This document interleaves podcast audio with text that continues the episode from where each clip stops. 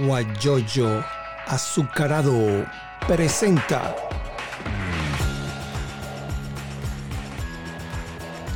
la noticia con Eleazar Benedetto. Buenos días, eh, Eleazar. ¿Cómo está? Muy bien. Bueno, mira, este, primero que nada, bueno, un saludo a, a toda tu audiencia, especialmente a nuestra gente en Venezuela y a nuestra gente en el exterior, Houston, en, en todo el mundo. Los venezolanos de la industria petrolera están ahorita a- alrededor del mundo. Ok. Por supuesto, esto es un tema que nos, que nos apasiona este, no, y nos llama mucho la atención, estamos muy pendientes de, de eso. Una de las cosas que, que aprendimos en Petróleos de Venezuela, esa escuela de gerencia que, que dictó cátedra, no solo para Venezuela, para el mundo también. Unos grandes venezolanos alrededor del mundo. Este, aprendimos muchas cosas. Era obligatorio en el plan de carrera nuestro pasar un año por comercio y suministro, pero primero un año en seguridad, o sea, de seis meses a un año en, en seguridad, porque había que aprender desde dentro lo que era la seguridad de las operaciones. Y eh, e igualmente teníamos que pasar por comercio y suministro. Yo estuve un año allá, en el piso 5, en la campiña en Caracas. Y ahí estábamos viendo el movimiento de los mercados, cómo se analizaban, y, y era una sala de muy difícil acceso, una sala restringida. Ahí solamente entraba la gente que, que iba a hacer las comercializaciones de nuestros crudos, ¿ok? En todo el mundo y era muy vigilada totalmente desde arriba. Tenían el estado del arte de la, de la tecnología y la comunicación. Eso estaba en el piso 5 de la Torre de la Campiña del Torre de Petróleo de Venezuela, en la, en la Campiña, en la Avenida Libertad. Bueno, veíamos esos movimientos. Y una de las cosas que, que- que sucedió ayer, por ejemplo, que llegaron, llegó a un récord histórico. El crudo a, llegó hasta menos 37. Bueno, cerró creo que en, aquí tengo el NYMEX. El NYMEX es el, el, el mercado que negocia el WTI, que es el West Texas Intermedia, un crudo referencial liviano, dulce, por decirlo así, un crudo de, de muy bajo, de muy poco azufre, Que se utiliza como patrón de referencia para todos los crudos. Un crudo de, de, de- de 37 a 42 grados API con 0.42% máximo de azufre, según un estándar de la STM eh, 9264. No recuerdo bien exactamente el estándar, pero está, está todo estandarizado lo que tú compres con respecto a ese crudo.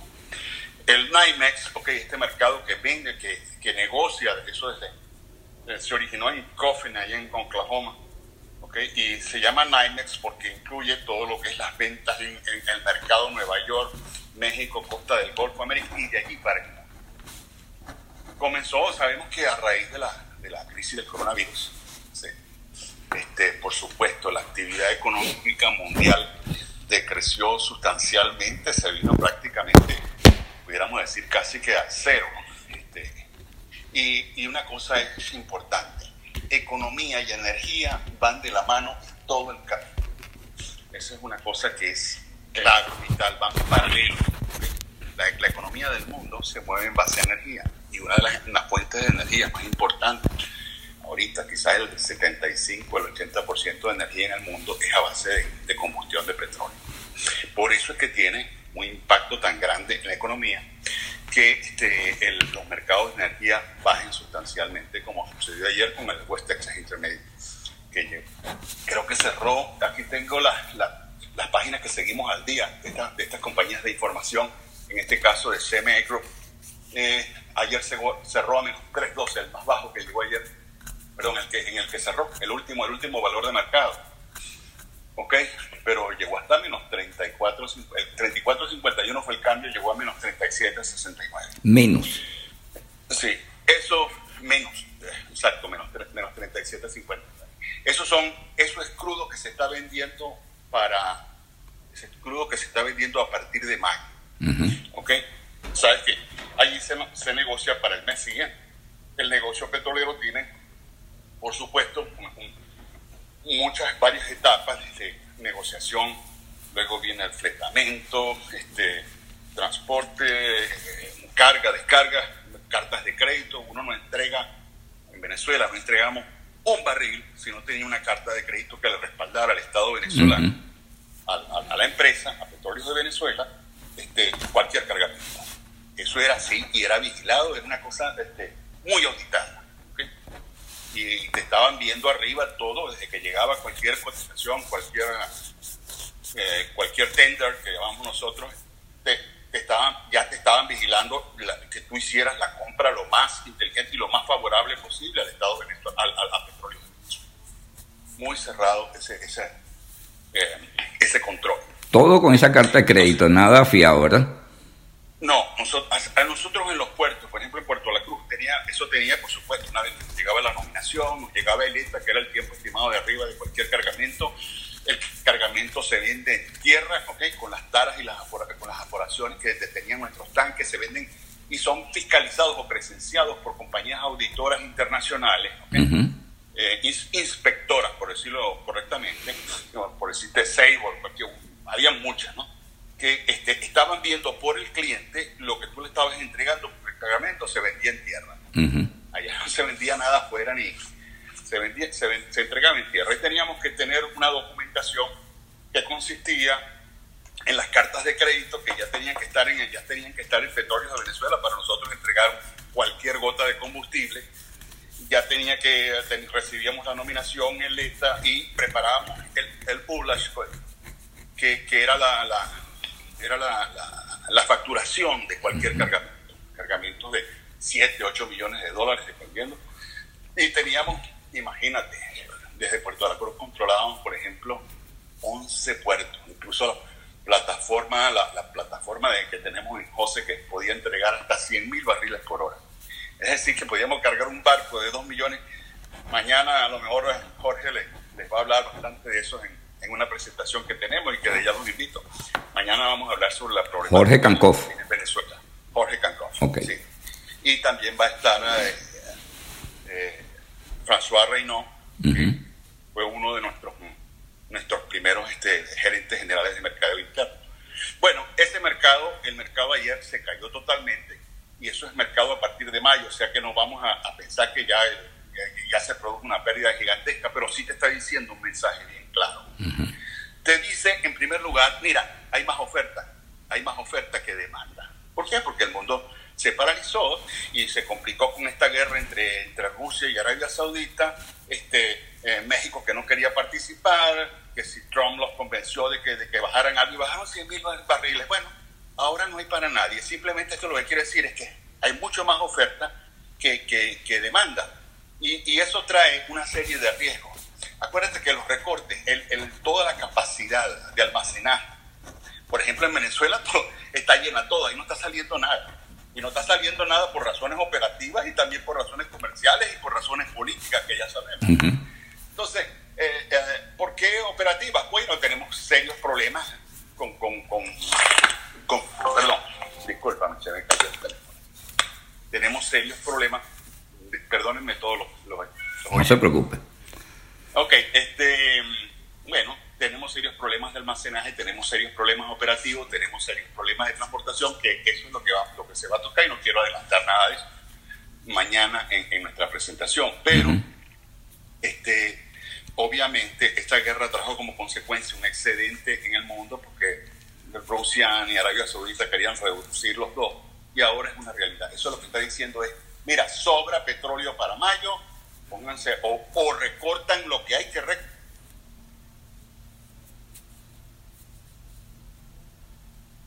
recortó un 10% y este no se pudo realmente, eh, no, se, no ha alcanzado los niveles. Ese recorte va a tener que ser muchísimo más grande para mayo o los precios van a estar negativos, como ya lo dijo esos contratos ayer. Eso se hace en base. Y lo que se cotiza en, el, en Nueva York son esos contratos a futuro. Ya vimos que uno por lo menos un contrato ayer ofreció menos 37.61. Es decir, te pago 37 dólares para que te lo lleve. Y ese mensaje es el siguiente.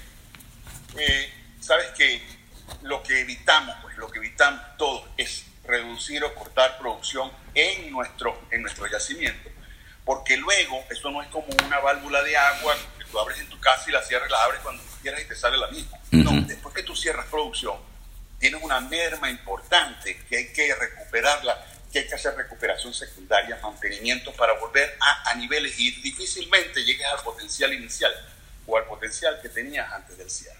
Estamos conversando, estamos conversando con René Lucena para identificar a las personas que no te conocen, que yo sé que te conocen todos, pero fíjate una cosa, hay una, una información que vimos en estos días que dice que se puede, que se, hay en México, eh, una empresa mexicana que, que muy, muy poca conocida, dice pues que se cambió petróleo, barriles de petróleo por gasolina. Entonces, eso se puede hacer, porque te voy a dar Bueno, tantos claro, barriles y me das gasolina, no tengo. Por supuesto, gasolina es un producto terminado y, y tiene un valor agregado importante este, con respecto al petróleo. ¿no? No, siempre, siempre cuesta un- un- unos, unos, unos dólares más, ¿ok? Ujú. porque está, el- está lo que llamamos nosotros el margen de refinación, que damos por eso, el margen de refinación. Eso depende del tipo de refinería, ¿entiendes? Ujú. Y tú no puedes ni producir ni refinar a pérdida. ¿Por qué? Porque si pro- produces y refinas a pérdida, este, obviamente vas a quebrar. Así de Claro, sencillo. exacto. Por ejemplo, si decimos, mira, eh, eh, eh, tú sabes que el- eh, otro mercado importante es el crudo del Brent del Mar del Norte, que es una referencia para nosotros. Más caro. Ese precio, los, ese precio lo seguimos. ¿Ok? Este, eh, entre, entre, el, entre el, el- por decirte algo, vamos a hablar de cuando estábamos en terreno positivo, cuando estaba el crudo, eh, 15, 17 dólares por barril, el Brent está en 27, 28, 29 dólares por barril. El Brent es un crudo costoso porque se hace a través de plataformas que son mil millonarias que hay que construir, ¿ok? Y, y colocarlas en el, en el Mar del Norte, eh, eso es básicamente Inglaterra y Noruega. También, por supuesto, participan otros países como Suecia y, y- pero básicamente el Mar del Norte, todo eso por eso que se llama así el crudo Brent del Mar del Norte, es un crudo marcador. Ahora, eh, René. René, hay otra pregunta por allí que nos hacen los que nos están sintonizando en este momento. Se comenta, a mí no me consta porque yo no, yo- primero yo no conozco mucho de petróleo y, y segundo yo no estoy en Venezuela. ¿Cómo es el asunto que se hace en que dicen que allá el petróleo o la producción de petróleo está muy alta y no tienen dónde guardarlo, al- almacenarlo? Que ya no hay los tanques, eso que vemos eh, en la, en, la, en lo que llaman Gulf y todas esas cosas donde se lo- lo- el petróleo. Ya los tanques están saturados, no hay dónde guardarlo. Eso es verdad. Te estás riendo, ¿no? Eso, eso, eso es totalmente verdad. Sí. Con un agravante. No puede ser. Va- hay varios agravantes, pero te voy a mencionar algunos. En primer lugar, nosotros el estándar que manteníamos es que cada tanque tenía que recibir forzosamente este, un mantenimiento este, por lo menos cada 10 años. ¿ok? Es decir, que si tú tenías, por ejemplo, Puerto La Cruz tenía capacidad de almacenaje de 8 millones de barriles de crudo, perdón, 7 millones de barriles de crudo y 7 millones de barriles de producto. Ujú. ¿ok? Quiere decir que podíamos tener una capacidad de, de 14 millones de, de- de barriles de almacenaje.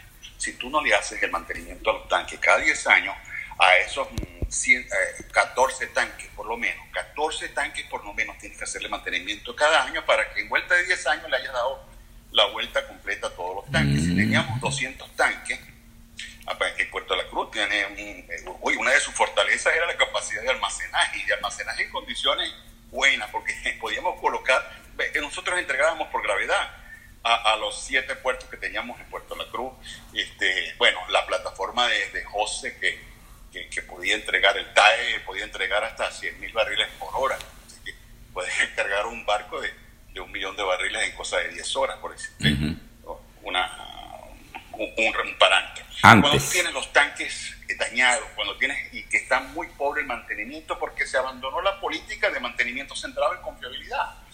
Y, y ahora es mantenimiento hasta la falla. En lo que falla se paró la planta, se paró el tanque. Y se listo. paró- se- no importa, eh, esa es la política que hay ahora. Entonces, por supuesto, nos agarra a nosotros con, con capacidades de tanque, eh, de tancaje, de almacenaje limitado y se van a empezar, están empezando a almacenar ya en, lo que llama a cielo abierto, en, pozos y fosas que, crezan, que crean un pasivo ambiental que es insalvable, es un costo, es un atentado para, pa- para el ambiente y las nuevas generaciones. Entonces, eh, eso trae como consecuencia eso. O sea, nosotros nos agarra en el peor momento, en el peor momento de nuestra, de nuestra, de nuestra industria. ¿Entiendes? Entonces, obviamente vamos, y todos van, todos están llenos ya, porque lo que dice el mercado es eso, todo el mundo está lleno, ya no hay almacenar más nadie, ya nadie puede estar especulando con eso porque se cayeron los precios, ¿ok?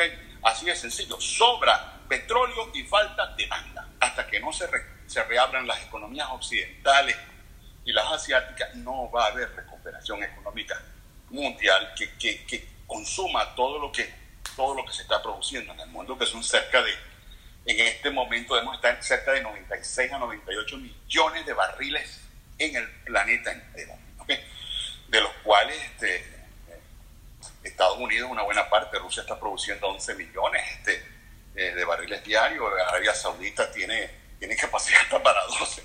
Nosotros podíamos producir hasta 4.2 millones, que llegué a, llegué a ver yo en fuerte y el potencial hasta 5 quizás.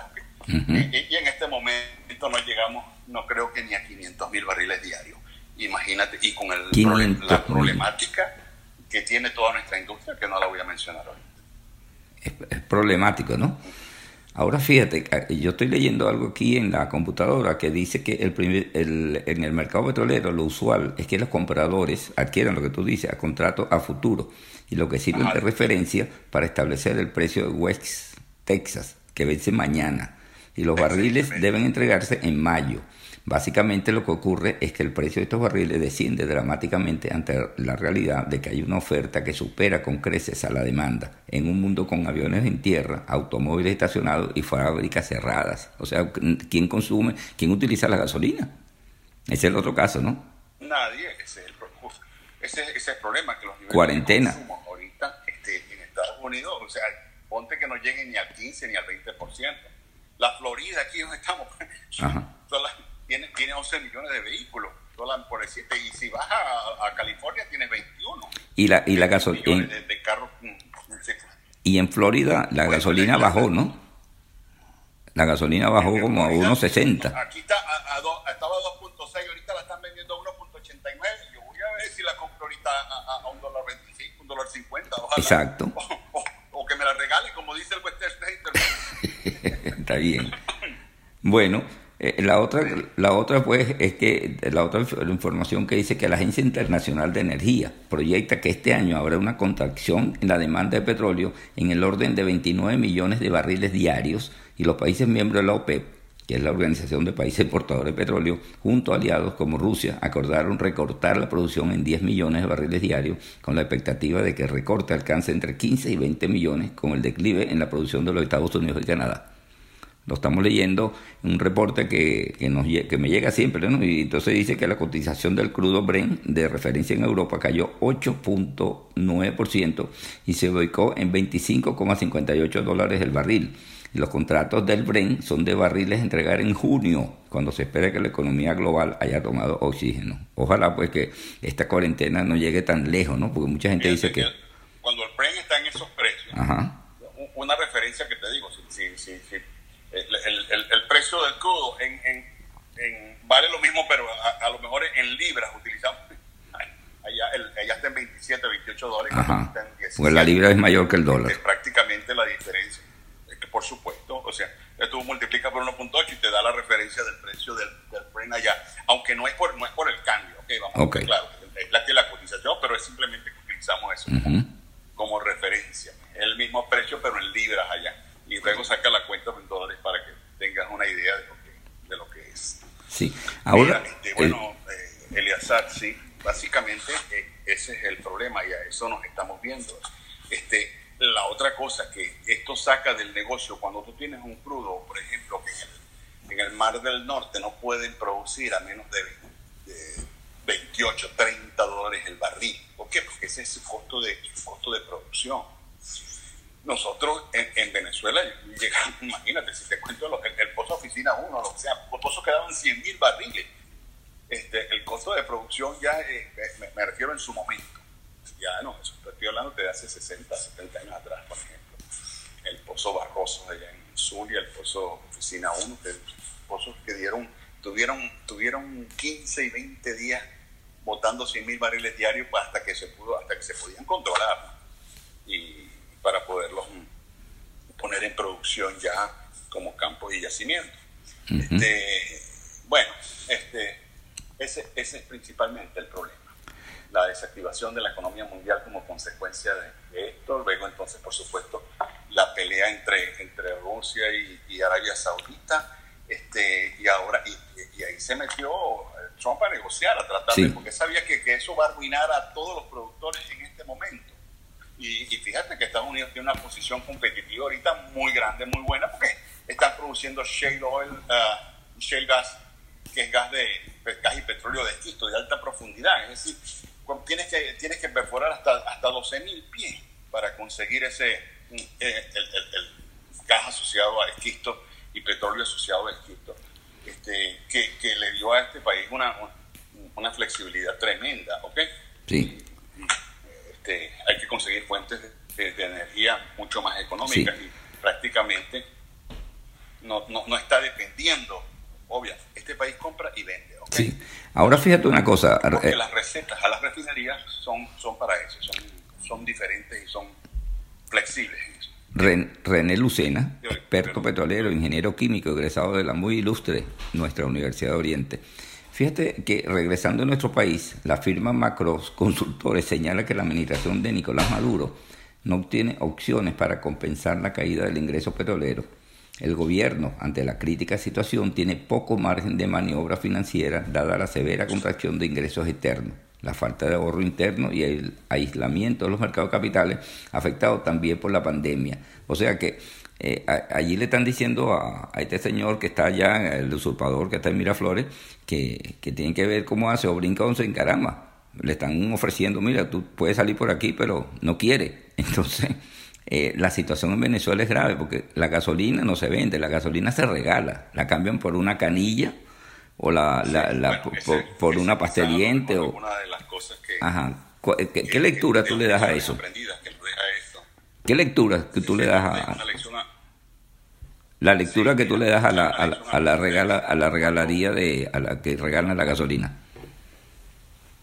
Sí, es, precisamente, ese, eso es, ese es uno de los problemas, el pecado original de, nuestra industria, que salió 100%, bueno, 100% estatizada, este, pertenece al Estado, la administra el Estado, este, y este, hubo muy poco de, competencia en, en cuanto, claro,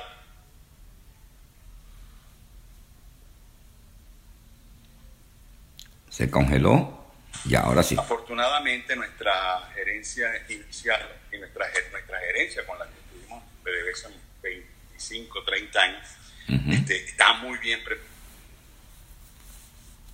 Universidades del, eh, del mundo y, todo lo que es la Escuela Petrolera Mundial. ¿no? este, tuvo muchos aciertos, muchos aciertos entre ellos. En primer lugar, el, el cambio de patrón de refinación, tuvimos que adaptar todas nuestras refinerías a, las necesidades y productos que requería el mercado venezolano. Y, el, por supuesto eh, nosotros también el, mercado de ventas nuestros también hacia el exterior. este, es todas nuestras refinerías se modernizaron, por decirte, el MEPRA en Amuay, el, el, el, el Park en Cardón, este, el PAE en Refinería del Palito y Valcor finalmente ahí en Puerto La Cruz se alcanzaron niveles de efectividad y de eficiencia. Y estuvimos, en la, inclusive en la revista Fortune 500 segundos, tercero durante varios años. Era un modelo de empresa. Pero, este, bueno, por supuesto, al entrar este, este régimen en, tanta ineficiencia y con esas políticas erradas y, un modelo económico que no funciona, vamos a estar claro, en ninguna parte del mundo, este, eh, tuviste, tuviste esa, tienes esa ineficiencia ya dentro que que llegó este, mediante un populismo a, los más bajos niveles y regalías y toda clase de corruptelas y, y, ya sabemos lo que hay. O sea, ya es lección aprendida para nosotros. Uno es, ese modelo hay que acabarlo y va a ser, va, a ser cuesta arriba, por no decir con, con el modelo que tenemos de, de, de estatización de la industria. Muy difícil la recuperación. Sin el sector privado, este, tiene, que, tiene, que, tiene que aportar parte del financiamiento de la petrolera y, y, por supuesto, ayudar a incrementar los niveles de disponibilidad y eficiencia de todos sus procesos. Y básicamente, te digo, desde, desde lo que es producción hasta refinación, desde el pozo al cliente final, hay que, hay, hay que mejorar todo eso y la intervención del sector privado es clave para esa recuperación. no va a haber, no va a haber recuperación porque eh, si te digo, si te digo los números, este, ¿cuánto costó el, el, complejo, el complejo de mejoramiento de mejoradores de crudo que hicimos en José? En, José. Mira, 40 mil millones de dólares que hoy en día, hoy en día, el coche que no te, no te arruinado como estamos, no, no tenemos para hacer un proyecto de esa naturaleza como se hizo, y que nos permitió colocar un millón de barriles aquí en, en, la costa del Golfo de los Estados Unidos, este, de un crudo sintético de primera calidad, por decirte algo.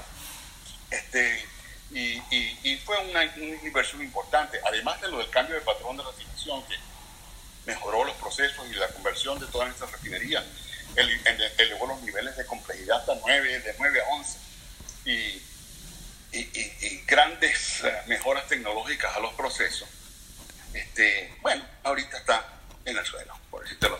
Sí, ahora fíjate. no, no se puede, de esa manera, si no tienes la ayuda del sector privado, te va a ser sumamente difícil llevar esa inversión arriba y no la tenemos.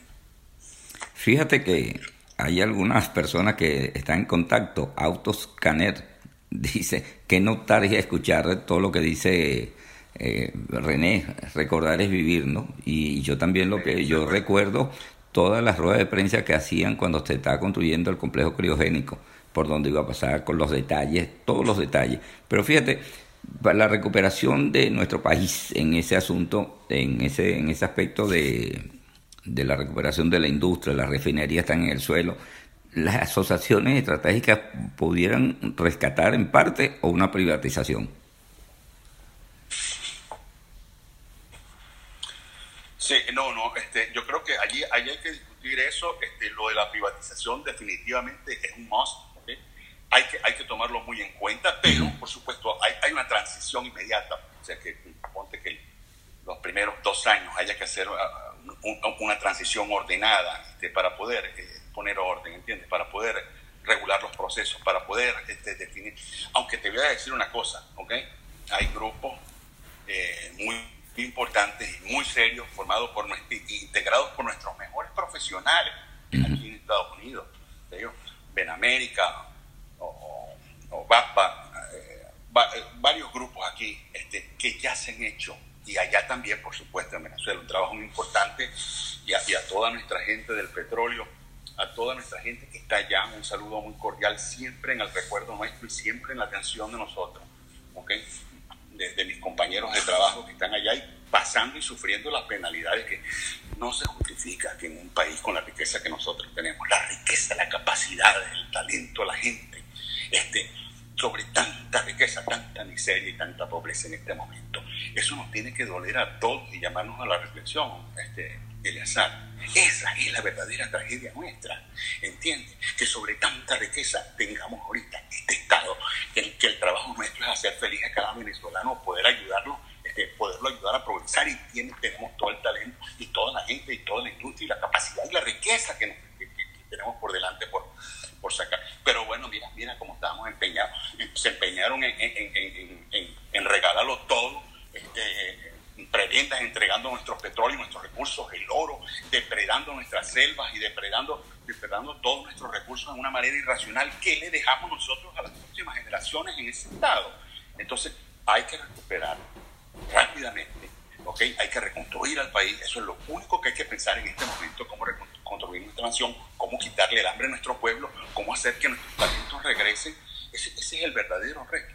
Y es por eso debe de transición, por supuesto, de la mano con el sector privado, porque eso, eso va a ser inevitable.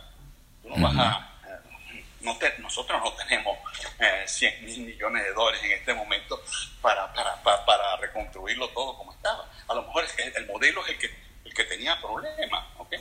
Este, me refiero a que, a que eh, nacimos con el pecado original. Este, pudiésemos tener ahorita un, una suerte de, de, concesiones, empresas mixtas que, que, se encarguen también de la inversión, pero hay que dar las, las garantías legales y jurídicas para cuanto antes, ¿okay? porque eh, nosotros necesitamos que nuestro, nuestra Asamblea Nacional apruebe ese proceso de transformación y apruebe la entrada del sector privado de inmediato. Es urgente, es una cosa que va a suceder en cualquier momento de este año. Hay que comenzar. Y te digo, los planes ya están listos, todos y acuérdate que hay que empezar desde producción, desde el pozo, la recuperación, todo eso, Claro, ahora, tenemos esto que es peor todavía, que tenemos que esperar la recuperación de mercado, porque nosotros, nuestra operación no, no, puede comenzar a pérdida, ¿me entiendes? Hay que, y, hay que hacer algunos sacrificios también. ¿okay? Este, y, el, estado en que están nuestras instalaciones. Yo todos los veo, mira, si te digo lo que se está produciendo ahorita en el país, refinando por decirte algo, ya tú sabes, tú estás viendo las consecuencias ahí adentro. nuestro pueblo, a ellos no hay que hablar, a ellos no hay que decirle lo que está viendo. ¿Ok? Porque ellos lo saben. Ya tú sabes el tamaño de las colas y todo lo que está pasando. No quiero entrar en detalle porque de eso es que vamos a hablar Sí, sí, es, es muy lamentable, pues ya lo conocemos. Pero lo importante, como dice una ingeniero petrolero que está aquí en, en Houston, Sural Luis Prado, que es un reto trabajando en equipo, pero lo importante es trabajar es en equipo. La unidad nos hará fuerte, porque como se dice, unidos somos más. Entonces tenemos que, unir esfuerzos para, para eh, lograr el objetivo, como tú planteas. Hay que empezar desde el pozo. Yo conozco muy poco de petróleo, pero he aprendido un poco con, los amigos petroleros que están por aquí. Y que hay muchos ingenieros petroleros, ingenieros químicos, que no están ejerciendo su profesión. Y ahora llama la atención que este señor, el, me da cosa mencionar el nombre porque ensucio el programa, el que, el que está después de, del usurpador, que tiene con el mazo dando. Bueno, ese señor está diciendo pues que va a pedir, va a pedir que se anulen los títulos profesionales a los que están en el exterior. ¿Con qué cara? E, ese señor tendrá vergüenza para, para, pedir que, que, se anulen los títulos. Si tú estudiaste eso, eso lo estudiaste tú.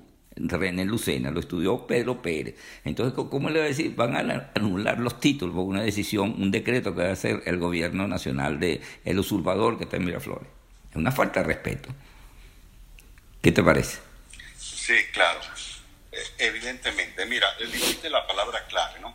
La, la, la primera, todo lo que sea nuestro desarrollo, nuestro progreso y lo que venga de ahora en adelante tomando en cuenta estas lecciones aprendidas, esto nos tiene que quedar nosotros todos, ¿ok? Porque ahora, ¿quién le responde al pueblo venezolano lo, que está pasando y lo que, y lo que está sucediendo? Yo quisiera verlo, ¿cómo, cómo ese señor va a venir a pedir eso ahora, ah? después de 20 años? 21. De, de, sumir al país en la ruina, en la absoluta pobreza, que no tenemos ni hospitales, todo eso es pura propaganda y lo que dicen, si algo saben esos, yo te lo voy a decir, comunistas, lo que saben es propaganda, ¿entiendes? Y destrucción. no les puedes creer a ellos, ni el credo que te lo recen, ¿ok? Ni el credo que te lo recen. Entonces, e, e, esa es, la, esa, es la, esa es la verdadera desgracia nuestra, ¿entiendes? Entonces, la única solución es lo que dice esta muchacha ahí, este, la unión, la unión, la unión de nosotros. Y te lo, y te voy a decir lo tenemos todo. E, ese es el verdadero eh, eh, el verdadero reto que tenemos por delante. Y estamos a tiempo de recuperar y dejarle a, las próximas generaciones, no merecen esto, esto que hicieron estas. No merecen eso que, eso que, que nosotros le vayamos a dejar un país en, esas condiciones, este, que costó tanto sacrificio. Tenemos 100 años de experiencia en la industria petrolera acumulada, ¿entiendes? De conocimiento, que, que hay que volver a rescatar el país. Y ese fue el, todas las empresas que salieron de, su personal clave, eso ya lo sabemos. Mira, te puedo dar ejemplos, llámese IBM, llámese, de las que, de las que dejaron su talento clave. Dejaron de ser las primeras.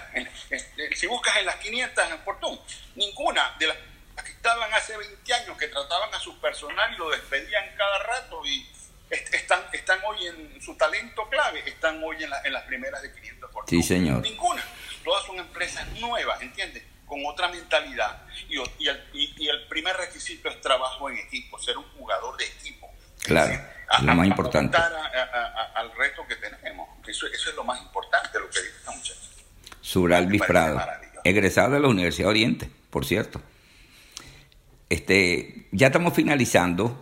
Eh, estamos conversando con René Lucena, ingeniero químico, egresado de la Universidad Oriente. Por cierto, eh, hay un trabajo muy bueno donde está eh, tu padre, eh, amigo mío, que en paz descanse, el señor Lucena, que habla sobre la, los 50 años del, de la refinería de Puerto La Cruz, de lo, que llamaba Engref, o como uno lo dice coloquialmente, vamos para la Gulf. Y antes le decían, otros le decían, vamos para la Gulfo. Cumplió ayer 50 años y con esto nos despedimos con, con lo que tú vayas a decir y tu mensaje final. Sí, sí, no, eh, no cumplió 50 años, perdóname, Eleazar, cumplió 70 años. A 70 años, disculpa. Lo que- el video que vi, el 70 años. El video que vi fue de 50. ¿saben? A ver, comenzó a producir su primer barril, salió el, el 18 de abril del, del, del 1950. Ujú. Por tanto, el 18 de abril del 2020 son 70 años. Ese Ujú. video se hizo con motivo, una de, las de, de- de los aciertos que tuvo el grupo, que, que- que decidió, mira, porque había que rendirle homenaje a mucha gente, mucha gente, entre ellos mi padre, y con mi padre, son- pues somos tres generaciones que hemos trabajado. Mi abuelo desde Campo Oficina, allá en el sur de Anzuategui, mi papá en, en Santo Tomé y en Puerto La Cruz, ¿ok? Y, Y- y en ustedes. Puerto La Cruz, Vale- el Palito y Caracas, este, también. Entonces, ah, eh, se hizo, se hizo esa celebración en ese momento para rendirle eh, a, a- a muchos, a mucha gente, grandes valores, grandes, trabajadores que nos, que que nos- mira, eso es un aprendizaje que nos dejaron ellos, ¿ok? Ujú. de responsabilidad, de disciplina, de amor al trabajo, de lealtad a la empresa. Era un objetivo, este, nuestra industria estaba sembrada con principios y valores, ¿ok? Ujú. que, que, que este gobierno los echó por tierra, que este régimen los echó por tierra, ¿entiendes? Este, y, y teníamos esa ventaja, esos principios y valores hicieron esa industria tan grande, poderosa y fuerte e internacional, este, que, que, que podíamos atender todas las necesidades de nuestro pueblo. Y mira lo que hicieron, mira lo que hizo este régimen. Este, y fíjate, eh, aquí estoy viendo a, a- a mi sobrina allá en Inglaterra, ¿ah? un, un ingeniero este, un industrial de, de- bien formada, trabajando allá en, en Londres. Este, vemos eh, mis hermanos, mi fa- las familias completas regadas por todo el mundo. Ujú. Cuando ese trabajo, chicos, era- eh, tiene que ser para, para, para nuestro país. Para. Venezuela, claro. Para ella la bendición y a todos, a todos mis sobrinos que están luchando Sí, trabajando también. todos han enviado saludos allí. Está también otro que saludos, jefe. A J. Vázquez, no sé quién es, pero bueno, ese, eh, fue eh, a lo mejor. Ese es a- Andrés Vázquez, debe ser, seguramente. Sí, Sí, por, por la edad, saco Sí. que es Andrés Vázquez. un abrazo, un abrazo, Andrés. Regina, también, que es nuestra amiga, está aquí en- Osvaldo, Zuleima León, Pedro Pinto, este, Guillermo Salazar, eh, César Rodríguez, este, Juan Guilarte. Ese, esos son gente. Ese es el Alfredo más Macucci. grande que tenemos. Alfredo Macucci, dígame, se pierde de vista y ese viene lo que costó traernos ese hombre de Amuay para, Sí. para ayudar al cambio al cambio de a- al proyecto de, re- de- de- de reconversión de la, de la catalítica de Puerto La Cruz. Lourdes, Lourdes Black Teníamos también está que allí. pelearnos por los recursos, teníamos Sí. que pelearnos por los recursos y, y por, por la cantidad de cosas que teníamos que hacer en ese momento. Sí, señor. Un hombre, un y, y ahorita sigue trabajando, todos los días se levanta a las 5 de la mañana a atender las necesidades Sí, señor. todos los, los- los- la gente de Puerto La Cruz también. Sofía Lucena, de esa familia. Sofía Lucena, Sofía Lucena, que está enviándote saludos, que está muy médico, contenta con la eh, entrevista. eh, imagínate, médico, y está aquí en, en Chicago Ujú. también. Este, bueno, y mi- mis sobrinos allá en Chile, regados por todo el mundo. Sí, Así estamos. así estamos nosotros los Benedettos. La- Y así está toda la familia venezolana. lo- tu hijo en Houston, estás con tu hijo allá. en- Sí, mi otra hija en, en Miami, eh, lo- eh, los otros están en Colombia. Es que están repartidos todos en el mundo. Y no solamente los míos, sino toda la familia venezolana, porque esto, este usurpador lo que ha hecho es dividir a la familia. Así estamos llegando al final, René. Pero No va- sé, vamos a reencontrarnos en la tierra prometida. Claro que sí. La nuestra es la tierra de gracia. Y Sí, no lo señor. yo, lo dijeron hace, hace, hace 500 años, 550 años atrás. sí señor, La tierra de gracia. Y era verdad. Es la tierra de gracia, sí señor, así es como es, y eso, y allá nos vamos a reencontrar todos y abrazarnos como hermanos. Bueno, No sé si tienes algo más que agregar para darte las gracias. No, bueno, la, espe- la esperanza de la esperanza de ayudar de cualquier forma este, a reconstruir nuestro país.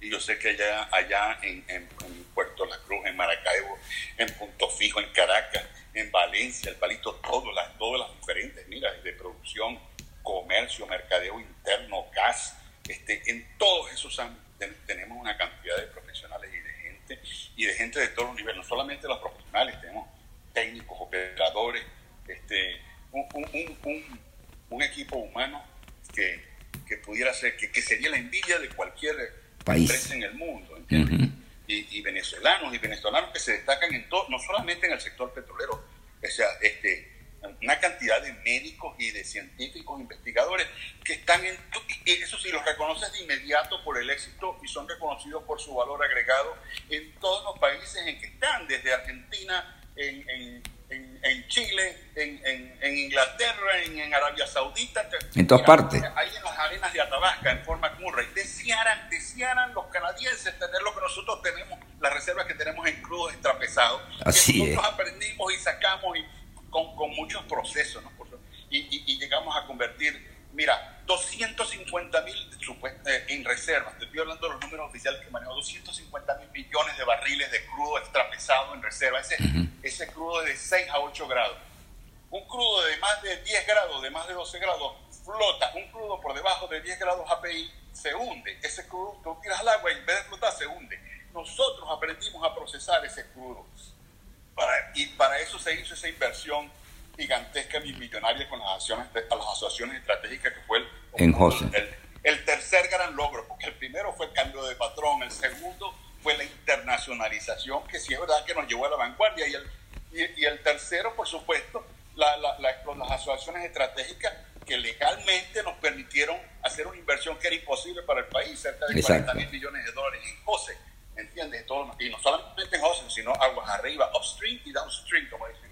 Sí, señor. Este, eso fue el éxito de nuestro país y lo que nos duele, volveremos a la tierra prometida.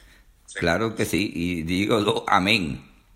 Y, y te damos las gracias por este contacto telefónico. Otra persona que está en contacto, que se conectó con nosotros, Jackie, una colega periodista está en Argentina. Estuvo trabajando conmigo. Un abrazo para ella. En, en Unión Radio. y, le decimos que Dios tarda, pero no olvida. Claro que sí, amén. Saludo a la señora y gracias a René por este contacto a través de Instagram. A todos la gente de la industria que nos, oye alrededor del mundo. Ok, un abrazo. Cuídate, Eliezer. Gracias. Ok. Era René Lucena, con quien conversábamos, experto petrolero, ingeniero químico. Y recuerden que ustedes pueden perdón, escuchar esto a través de guayoyoazucarado.com. Buenos días, les habló Eliazar Benedetto Gómez desde Houston, Texas, Estados Unidos. Guayoyo azucarado presentó la noticia con Eleazar Benedetto.